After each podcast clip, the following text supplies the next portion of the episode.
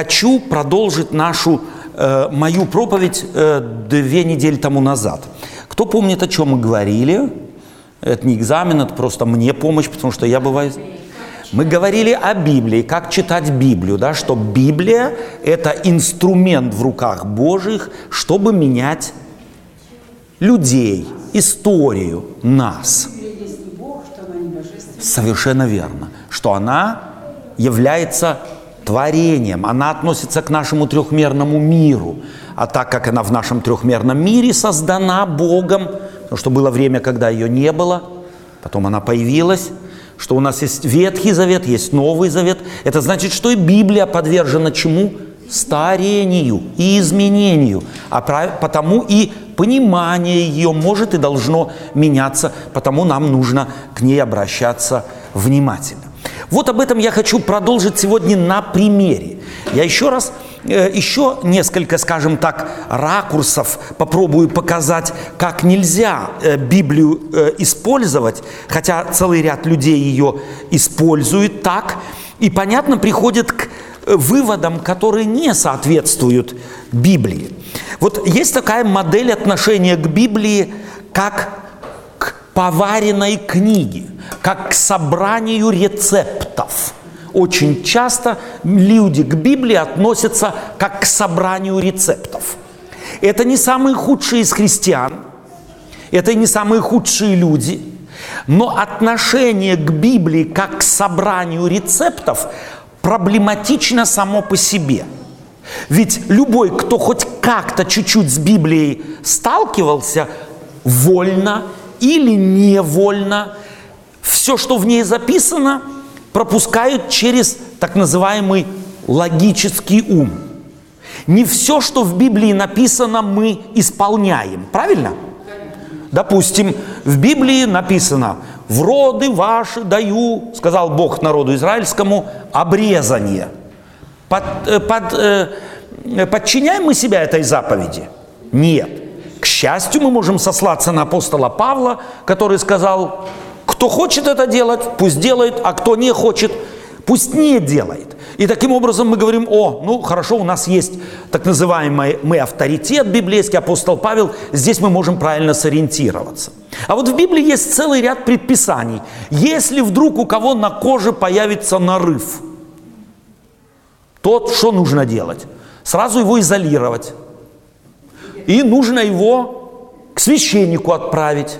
А тот, если нужно, изолирует его из общества. Написано в Библии так. Нужно, нужно это тоже выполнять. Чири у кого-то. Мы говорим, мы не выполняем. А почему нет? А кто сказал, что не для нашего времени? А кто сказал, что так нужно применять Новый Завет к вере? А? О, мы говорим, что мы включаем? логику и говорим, м-м, мы уже знаем, что за этими древними предписаниями скрывается некий элемент карантина, и если он не нужен, то есть у нас другие представления о карантине.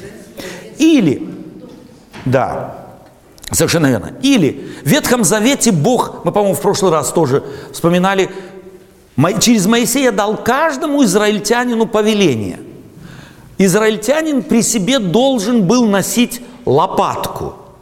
Правильно? Если он, извиняюсь я, в богослужении хотел по большому или по маленькому, ему нужно было с лопаткой и зарывать. Нужно этой заповеди придерживаться. Вы все без лопатки пришли, у меня такое впечатление. Почему?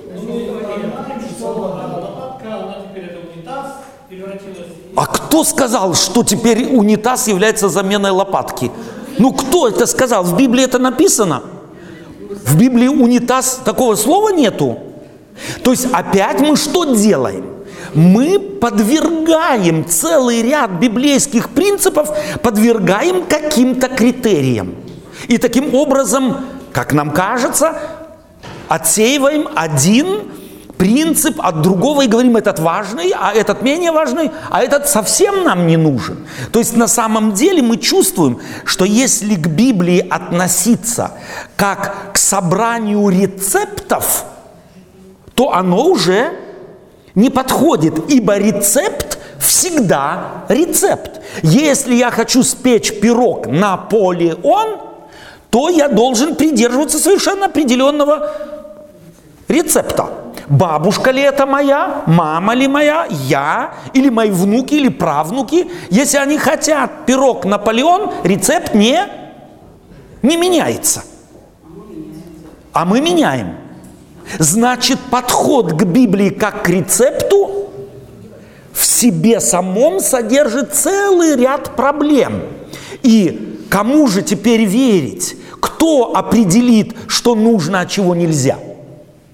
Есть еще и другой подход к Библии. Это отношение к Библии как э, третья или э, другая, вторая модель, э, как эм, Одну секундочку, я себе здесь записал, как модель книги с собраниями принципов. То есть за этой моделью скрывается следующее представление. Мы читаем библейские истории, мы читаем библейские принципы, заповеди и проникаем в принцип написанного. Постигши принцип, мы говорим, вот этот принцип и есть, является важным. Пример принципа. Целый ряд христианских церквей говорят, четвертая заповедь – это имеет Бог в виду не буквальный день в неделе, а Он имеет в виду принцип. То есть принцип шести дней ты можешь выбрать один день и празднуй, когда хочешь. То есть самое главное, у тебя должен быть принцип отдыха. Масса христиан этого придерживается и говорит, вот так нужно этот, э, этот принцип э, понимать а некоторые, э, допустим, и по отношению к целому ряду других заповедей. Заповеди, допустим, об иконах. Написано, не делай себе кумира, не того, что на небе вверху, на земле внизу, в воде ниже земли, не делай, не поклоняйся им, и не служи им, ибо я Господь Бог твой. Целый ряд людей говорят, это принцип. Принцип какой? Это не запрет, так сказать, рисовать что-то изображенное, а принцип – не молись в том смысле, то есть пусть эти картинки тебе напоминают Бога. И если ты э, за этой картинкой, иконой или какой-то, видишь Бога, то тогда в этом нет ничего страшного. Это принцип.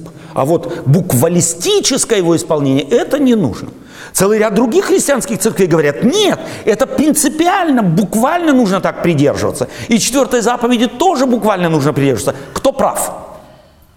Кто определит, какой принцип верно вычленен из Библии, а какой нет? И интересно, что в истории христианской церкви принципы определяли и насаждали в церквах кто? Те, у кого была политическая власть. Если у кого-то достаточно было политической власти, и он думал, что вот этот принцип важен, то он тогда насаждал его и в обществе, в государстве и так далее, в семьях, в школах. Есть и третий важный принцип, и он в себе, собственно говоря, объединяет два предыдущих, плюс, плюс имеет еще один важный компонент.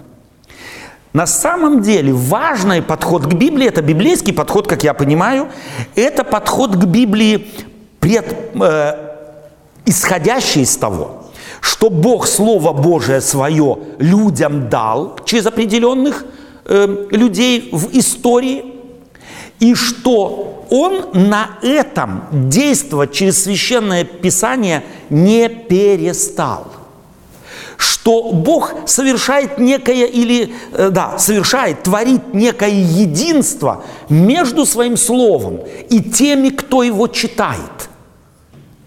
И в церкви не одному отдельному человеку, а в церкви обнаруживает свою волю. То есть тогда, когда люди совместно читают, молясь читают, помня о том, что это слово не их слово, хотя оно и на человеческом языке написано, хотя подвержено всем человеческим, так сказать, э, характерным для человеческого языка и качеством, изменчивости э, и так далее, он, тем не менее, Бог некое единство – создает между словом написанным и читающими или желающими его исследовать.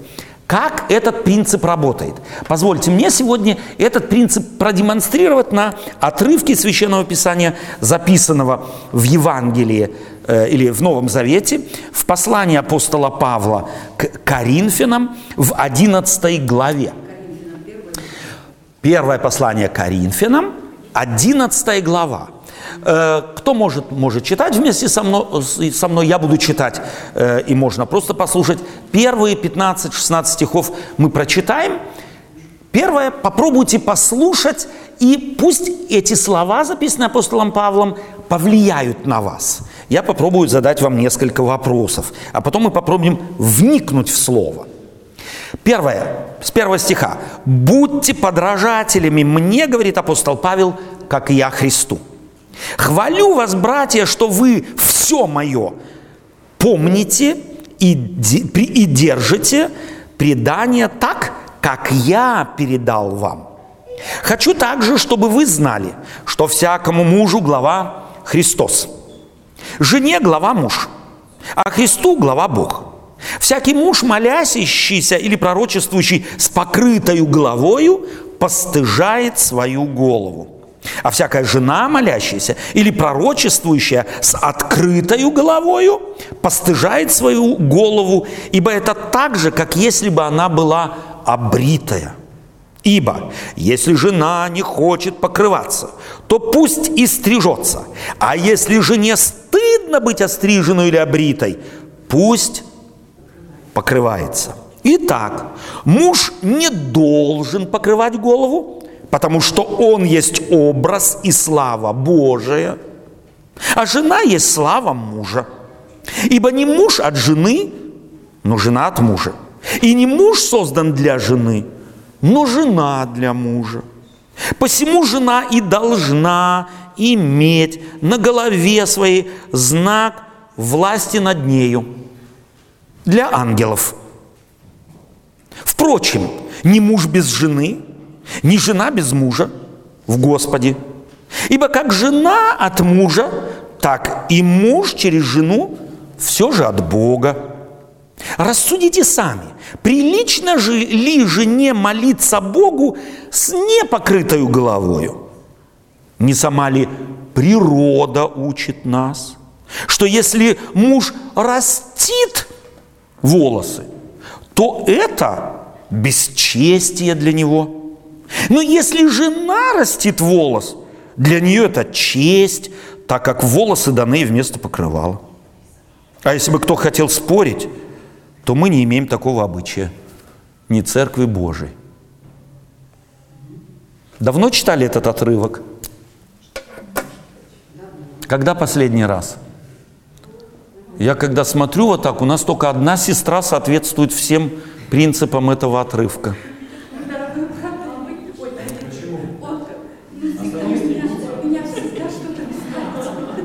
Ну я ж хороший о тебе говорю. Так, что делается с нашими сестрами? Вот если у нас здесь есть мачо, то они скажут, все, понятно. Нужно с этой эмансипацией женской покончить. И надо ввести жесткие рамки. Сказано, муж, глава или мужчина, глава, женщина – ну, не читал я. Ну, давайте еще раз прочитаем. Посему жена должна иметь на голове своей знак власти над нею. А, итак, муж не должен покрывать голову, потому что он образ и слава Божия, а жена есть слава мужа. Ибо не муж от жены, но жена от мужа.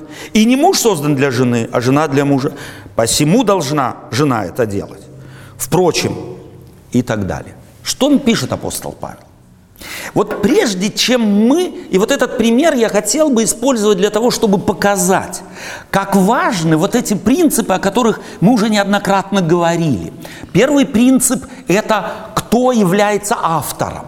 Да, это важно. В данном случае это невероятно важно. Почему? И когда мы говорим, кто автор, мы имеем в виду не имя и не фамилию, а мы имеем в виду, что же эта личность из себя представляла. Мы знаем, что автором является апостол Павел. Кто он? Фарисей. Плюс еще какой фарисей? По своей истории.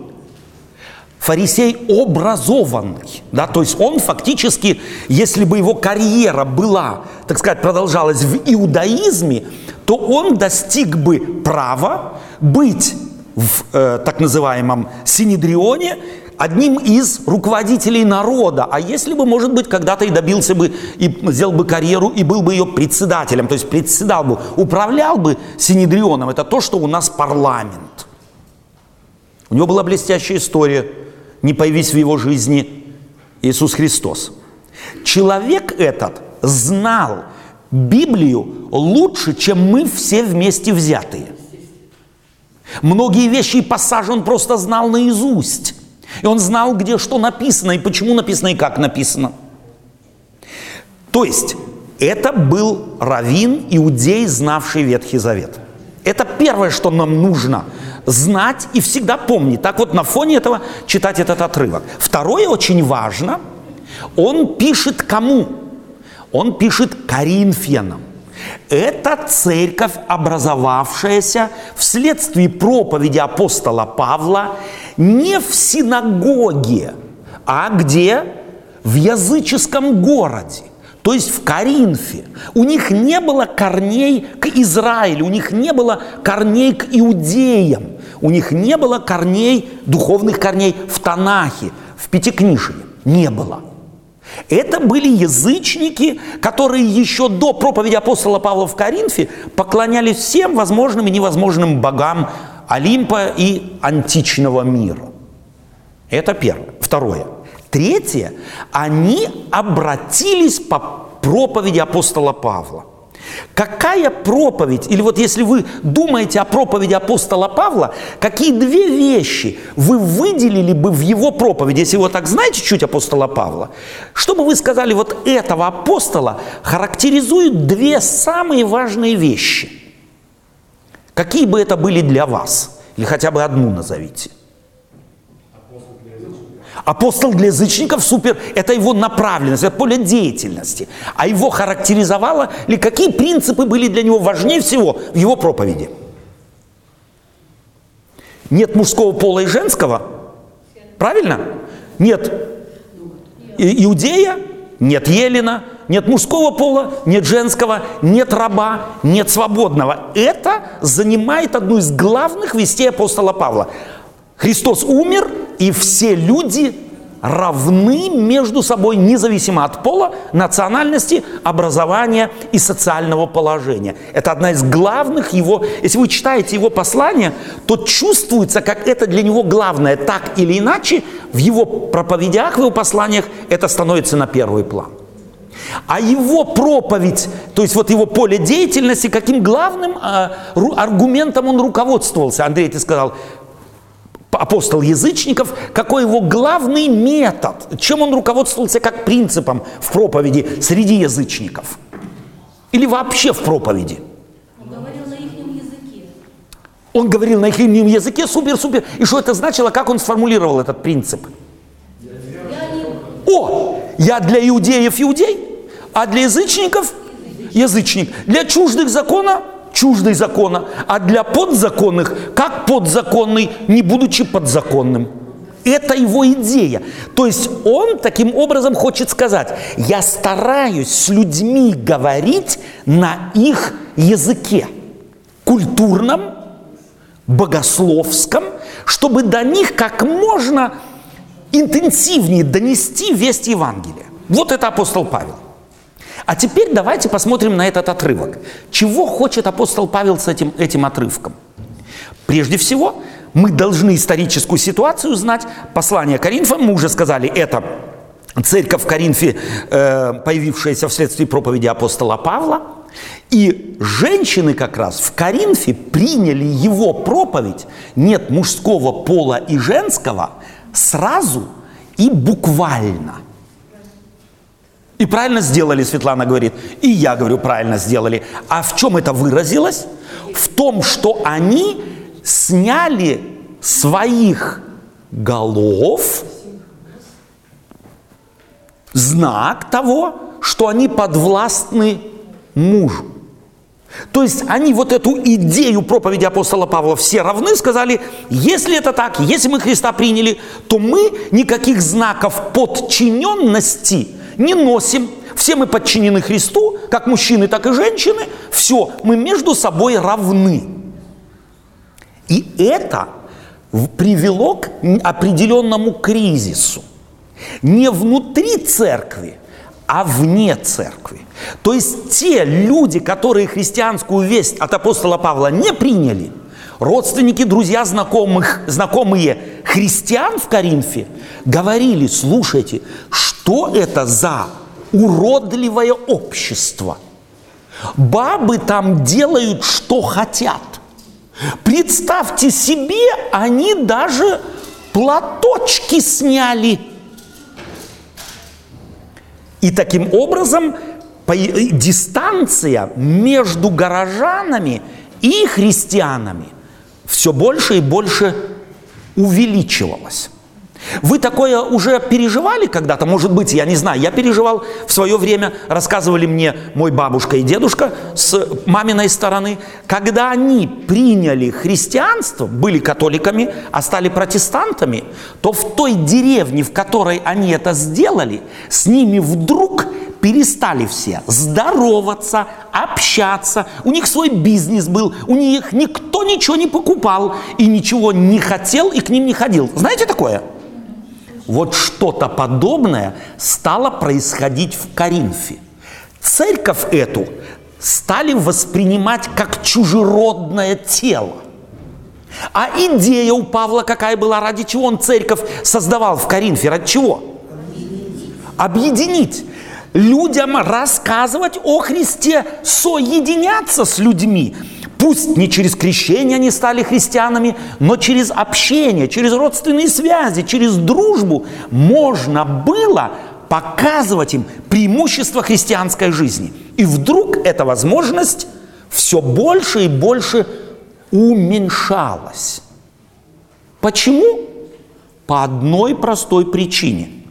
Христианки перестали придерживаться традиционного предписания – носить платочки, шляпки или еще какой-то головной убор. И Павел, чтобы спасти ситуацию, чтобы опять церковь вернуть в общество, чтобы общество сказало, о, они хорошие, они на нас похожи. Он стал их увещевать. И вот теперь мы прочитали этот текст, а теперь я хотел бы буквально строчка за строчкой, не все, только некоторые тексты, посмотреть и попробовать их понять глазами апостола Павла. Понять, чего же хотел апостол Павел сказать тогдашним христианам в Коринфе, и правильно ли мы его поняли. Дело в том, что платочки по сегодняшний день в некоторых церквах женщины обязательно одевают. Вот вы ни в одну православную церковь не зайдете без покрывала женщины, а вам уже готовы будут держать. На что они ссылаются? Вот на этот текст. В целом, в целом ряде других христианских церквей люд, э, женщина не пускается на богослужение без покрывала. А, и люди указывают на что? Вот на этот отрывок. Когда-то и в нашей церкви это было так. В Германии это 45 лет было так. В Советском Союзе 20-25 лет было так. Сегодня это не так. Стала церковь либеральной или она что-то поняла? Можно из этого текста, который мы прочитали, понять что-то другое? Давайте мы посмотрим. Первое. Я читаю э, с третьего стиха, стиха. «Хочу также, чтобы вы знали, что всякому мужу глава Христос, жене глава муж, а Христу глава Бог». У меня вопрос к вам. Где это в Библии записано? И помните, когда я говорю, читая первое послание Коринфянам, где это в Библии написано, я имею в виду только Ветхий Завет.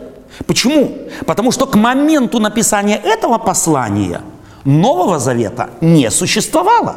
Апостол Павел аргументировал исключительно иудейским Танахом. и второй.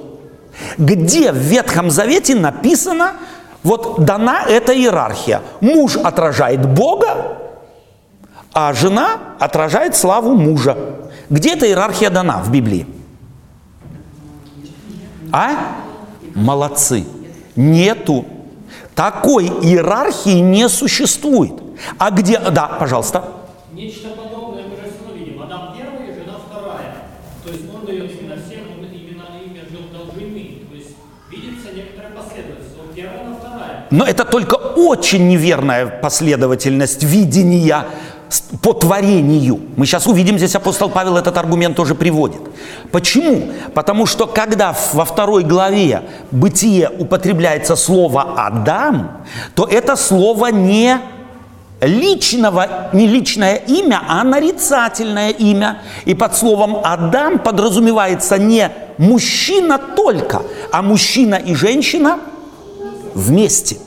Очень важно, когда мы читаем Ветхий Завет, помнить, что в некоторых местах слово «Адам» употребляется как имя нарицательное, то есть вместо слова «человек», подразумевая мужчину и женщину вместе, а где-то как имя личное, то есть Адама как праца всех на земле.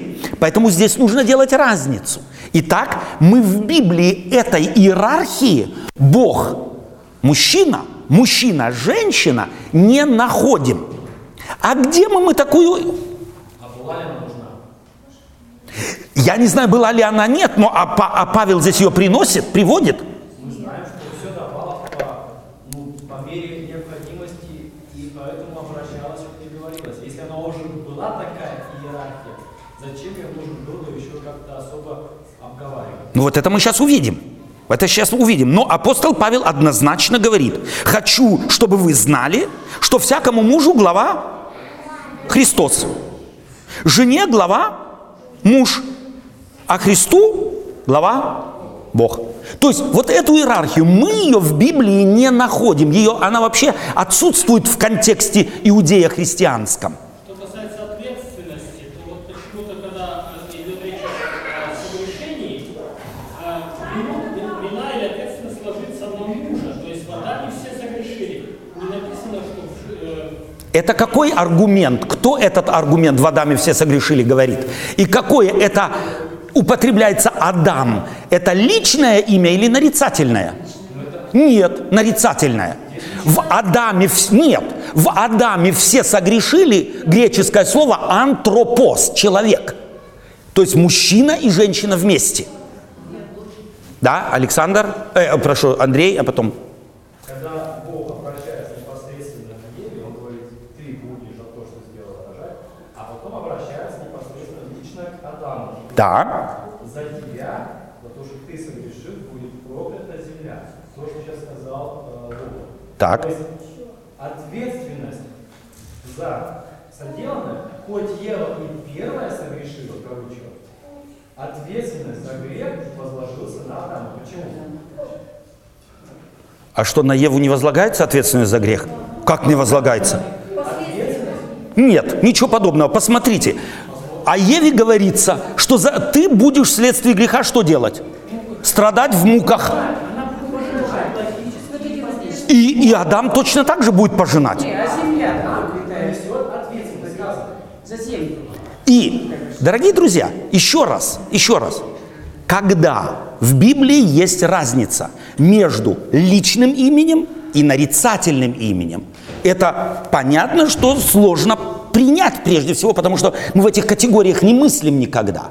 И здесь апостол Павел аргументирует не в категориях ответственности, а в категориях иерархии, кто кому начальник.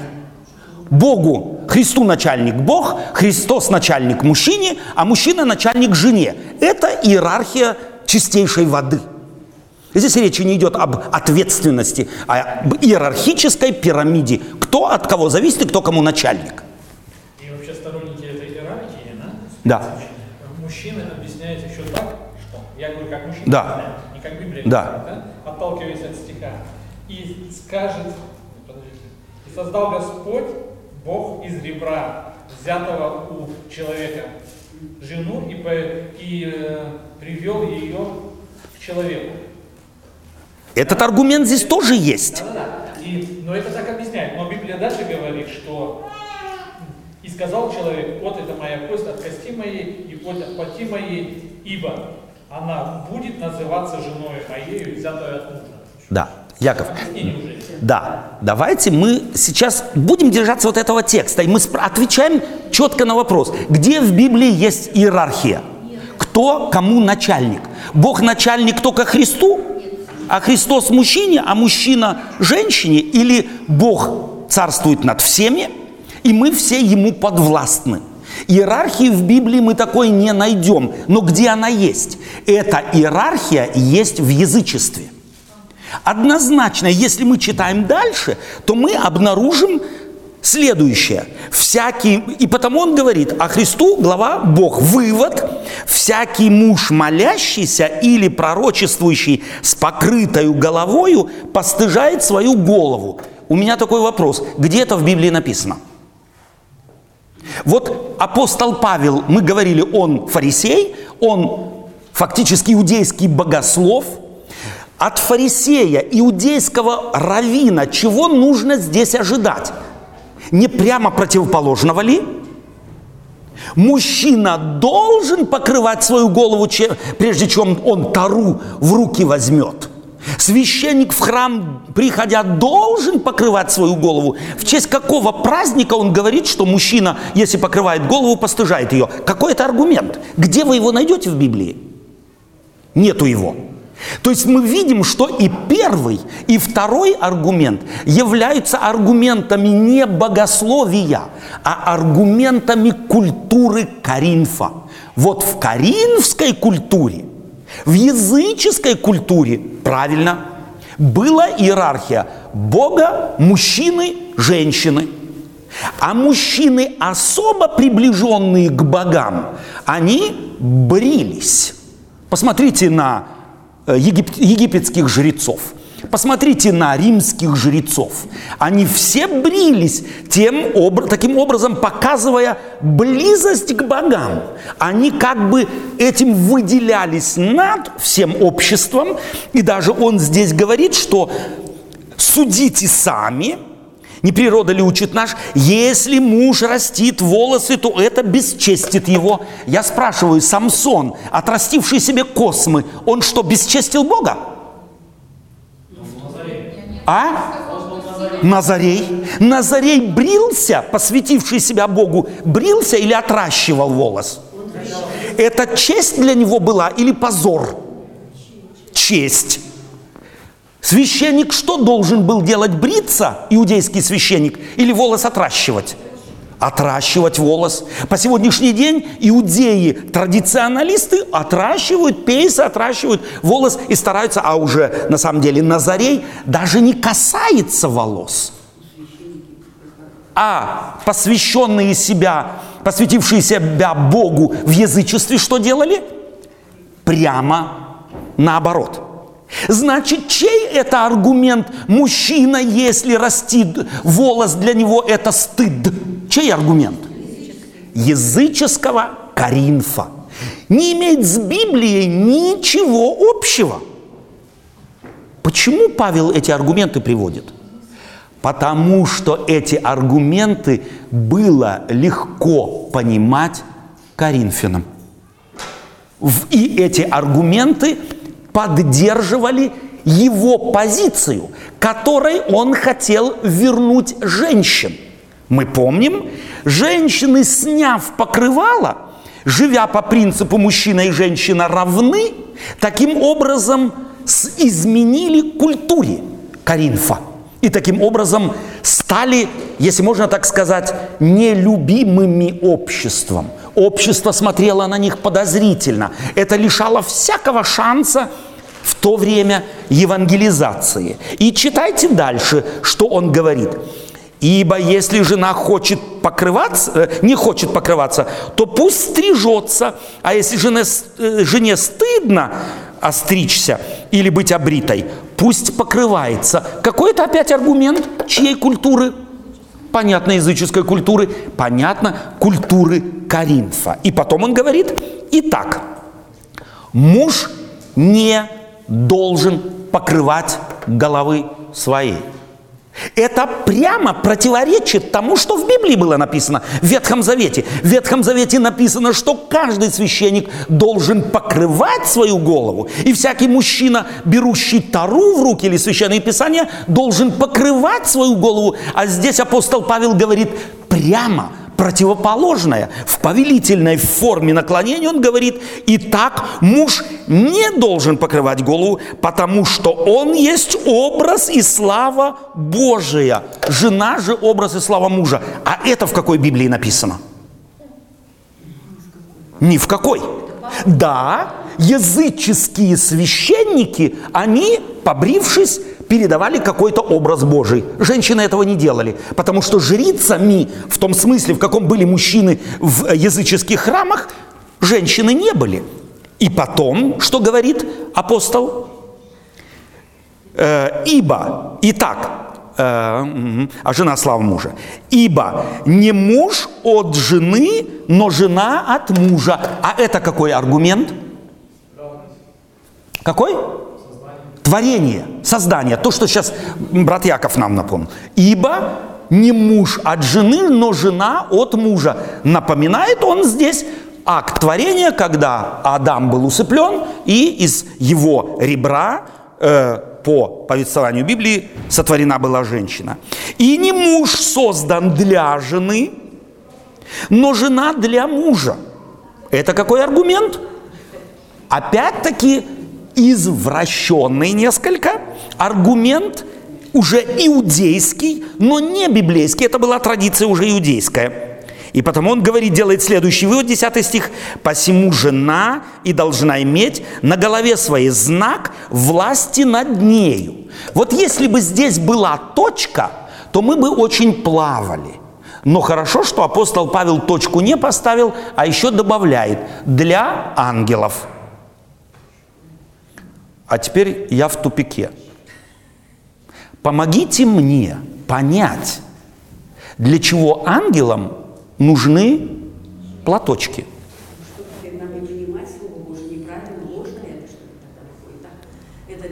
Вот дослушайте до конца, и потом все станет на место. Мы шаг за шагом, мы, так сказать, салат делаем. Вначале морковку нарежем, потом нарежем свеклу, потом еще что-нибудь, а потом уже вместе салат закончится, будет хорошее блюдо. Итак, для, в знак э, для ангелов. Что это значит? Заглавной буквой.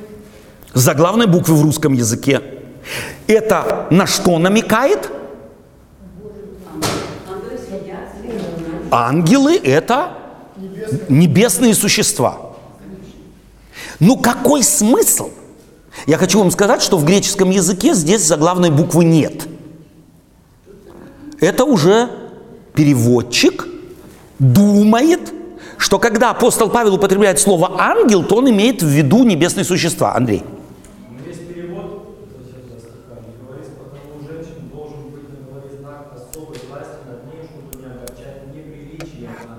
Ага. Ангелов можно, оказывается, неприличием огорчить. Очевидно. И вот смотрите, если мы опять обратимся к первоисточнику, то мы узнаем, что слово «ангел» употреблялось чаще всего во времена апостола Павла не в смысле небесные божественные существа, а в простом бытовом смысле посланник или почтальон – то есть, если мы читаем, она должна иметь на голове своей знак власти над нею для почтальона, о, тогда все становится на место. Если она должна носить, иметь знак власти над нею для посланника, то тогда все понятно. И знаете почему? Потому что христианские церкви имели пресвитеров. Да? А эти пресвитеры, как и апостол Павел, они путешествовали от церкви к церкви.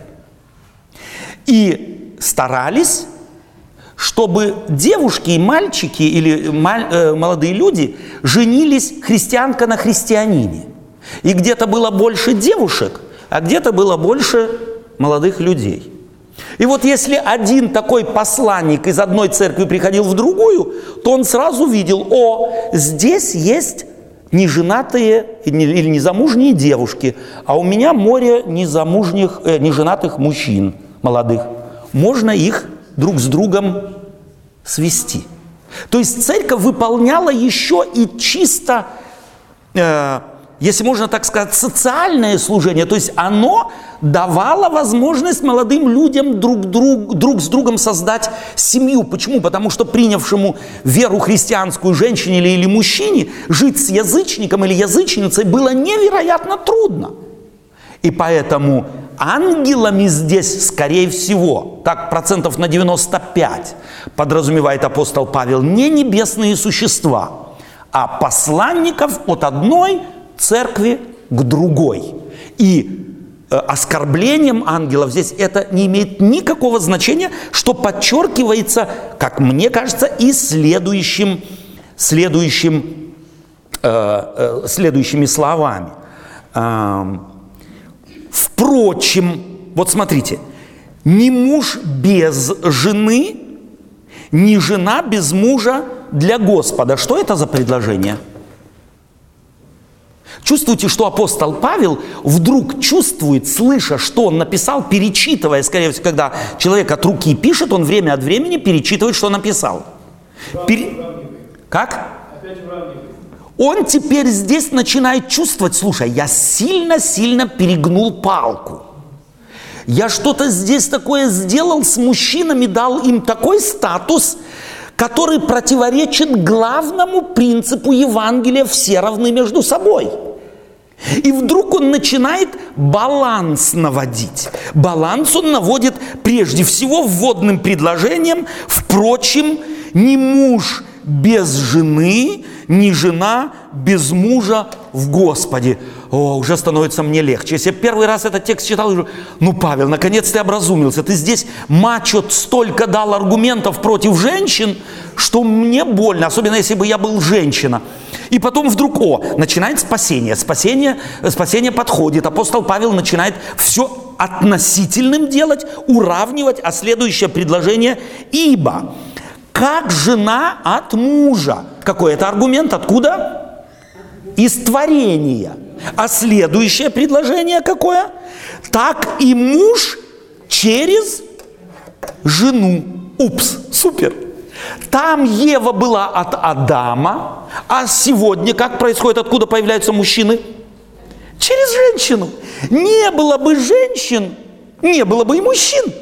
Таким образом, апостол Павел одно аргумент творения противопоставляет аргументу рождения, происхождения мужчины. Сегодня каждодневно мальчики рождаются не от одного мужчины, всегда от женщин. И таким образом ставит аргумент в пользу женщины на такой же уровень, на каком стоит аргумент творения.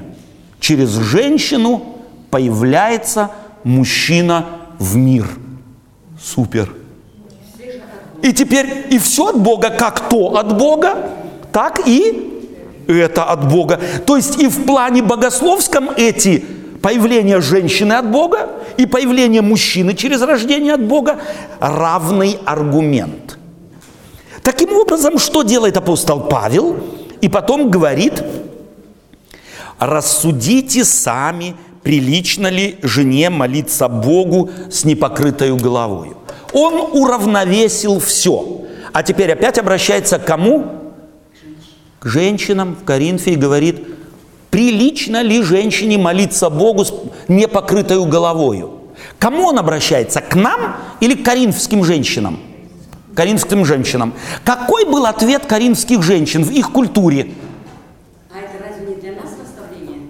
Слово Божье. На этот вопрос мы еще сейчас будем отвечать.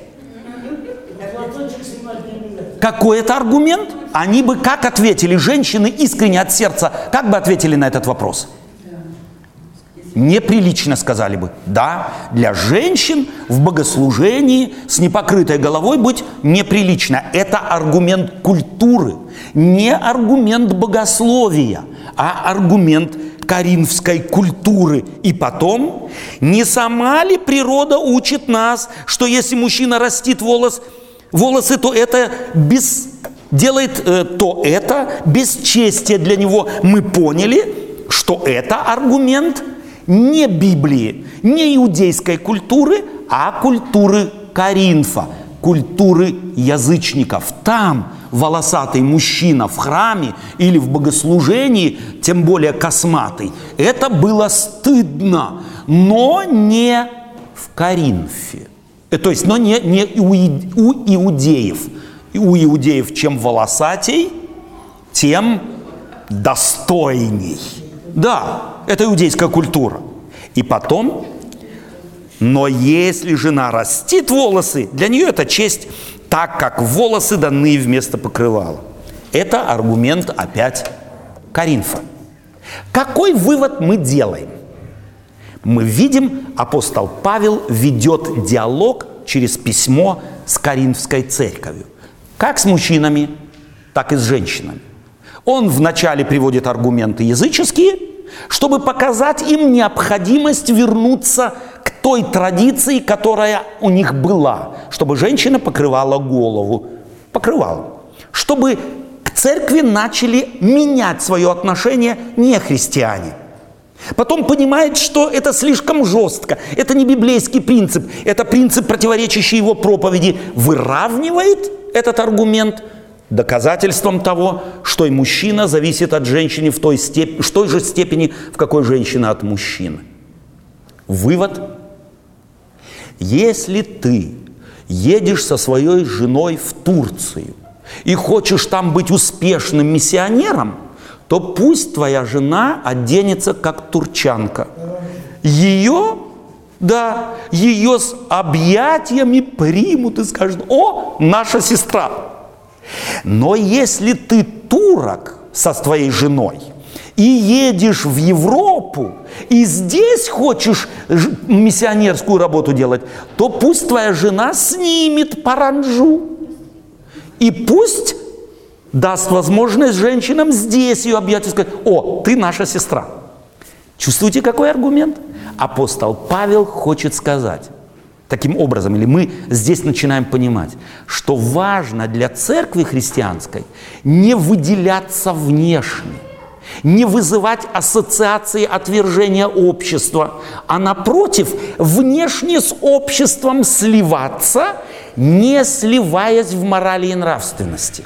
Чтобы мы внешне не отличались, чтобы не было культуры некоего, если можно так сказать, похожести, вот эти вот, униформизма какого-то. Нет. Внешне нет. Внутренне – да. Почему? Потому что принимают человека по одежке, а провожают по уму. И вот чтобы тебя приняли с распростертыми объятиями, будь на них внешне похож. Где бы ты ни был. Едешь ты в Африку, постарайся быть максимально похожим на африканцев. Принимают по одежке. А если приезжаешь в Европу, максимально быть похожим на европейцев. Принимают по одежке. А вот когда тебя по одежке примут, тогда примут и что, что у тебя в голове. Дружба начинается с того, что человек видит, а укрепляется и скрепляется от того, что человек с тобой пережил. Это принцип апостола Павла. Этому мы учимся. И потому мы говорим сестрам в странах европейских, да не привязывайте ваши платочки, снимите их давным-давно, потому что никто вокруг их не носит. Вы странно выглядите, на вас смотрят как на пугало, от вас шарахаются. Сделайте так, чтобы к вам тянулись. А если вы поедете в страну, где это важно в культурном смысле слова, то мы бы рекомендовали сделай это, чтобы не быть пугалом, и о тебе эти женщины в Турции, Иране, Ираке не думали, как кто его знает какой. Было бы неплохо, чтобы ты покрыла свою голову. Было бы нормально. Они к тебе потянулись. Это принцип Библии. Его мы придерживаемся не как некоего постоянного принципа, а принцип, меняющийся в соответствии с тем, в какой культуре христианин и христианка живут. Ибо, еще раз, последний раз, принимают по одежке, провожают по уму. Но мы, заканчивает апостол Павел, не имеем обычая спорить. Аминь.